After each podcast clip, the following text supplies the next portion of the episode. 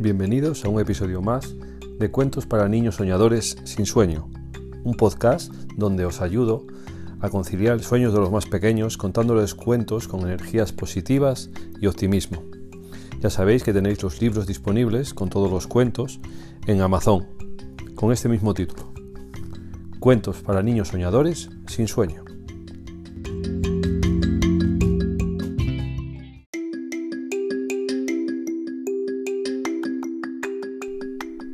Quería decir también que si os gustan estos cuentos y les ayudan a vuestros hijos, me haríais un grandísimo favor si los compartís en vuestras redes sociales y le dais me gusta al podcast para que podamos llegar a más niños y contribuyamos a esta labor que me he empeñado de que duerman tranquilos y felices. Vamos allá con el cuento.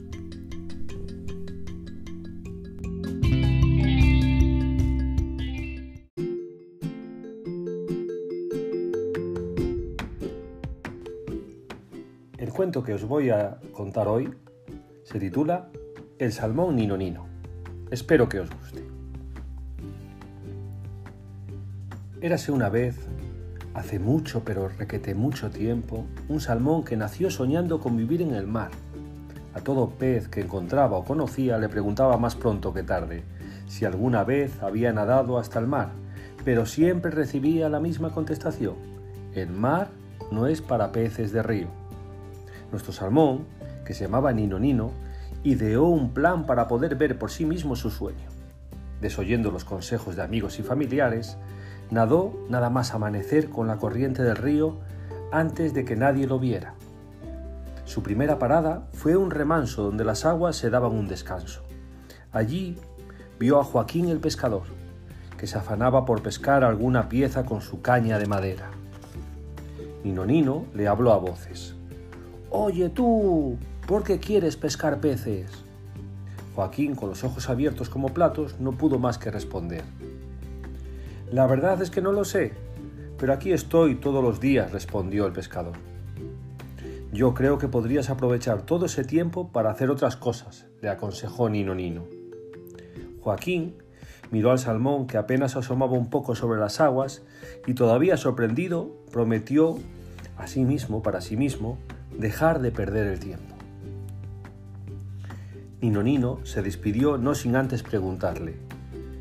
¿Por qué le preguntaría? Claro, le iba a preguntar por el mar, pero no obtuvo una respuesta distinta a las miles anteriores. El mar no es para peces de río. El salmón siguió nadando, hasta encontrarse con un grupo enorme de truchas, súper alegres y simpáticas. Le explicaron que una vez por equivocación estuvieron cerquita de la desembocadura, que es el lugar donde el río se une con el mar, pero que les entró mucho miedo y regresaron a las aguas del río.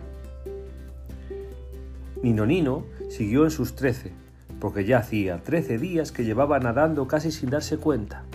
El color del agua empezó a cambiar, se tornó más oscuro. El sabor era muy fuerte y decidió acelerar el nado y cerrar los ojos. ¡Puaj! El agua del mar sabe a sal. Y a Nino Nino no le gustaba nada de nada ese sabor. Abrió los ojos y contempló lo inmenso que parecía el mar. Su vista no alcanzaba al ver el final. Un pez enorme pasó a su lado muy rápido, mejor dicho, requete rápido.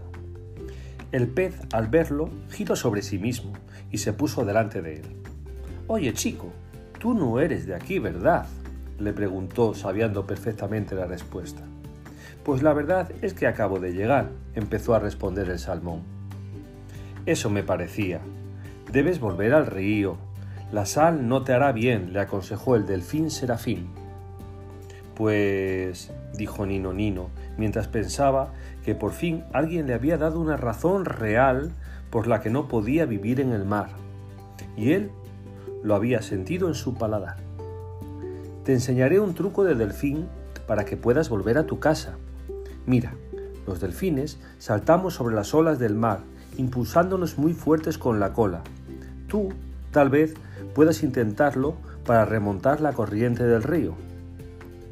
Nino Nino practicó durante un buen rato con la ayuda de los consejos del delfín, y se sintió preparado para comenzar el viaje de regreso.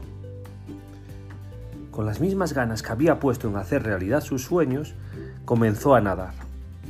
En su camino se reencontró con las truchas y con Joaquín, que limpiaba ahora el río de desperdicios y suciedad. Y a todos les contó que había sentido, visto y saboreado el mar. Después de diez mil saltos, llegó a su hogar. Todos le recibieron con mucha alegría, pero lo que más les gustó fueron los saltos. Nunca habían visto nada parecido. Nino Nino decidió enseñarles el salto del delfín. Desde aquellos días, todos los salmones saltan por encima de las aguas del río. Y todos los niños que saben esta historia sonríen al verlos, porque saben que Nino Nino, el salmón que conoció el mar, fue el primero en hacerlos. Colorín colorado, este cuento se ha acabado. Que tengáis dulces sueños.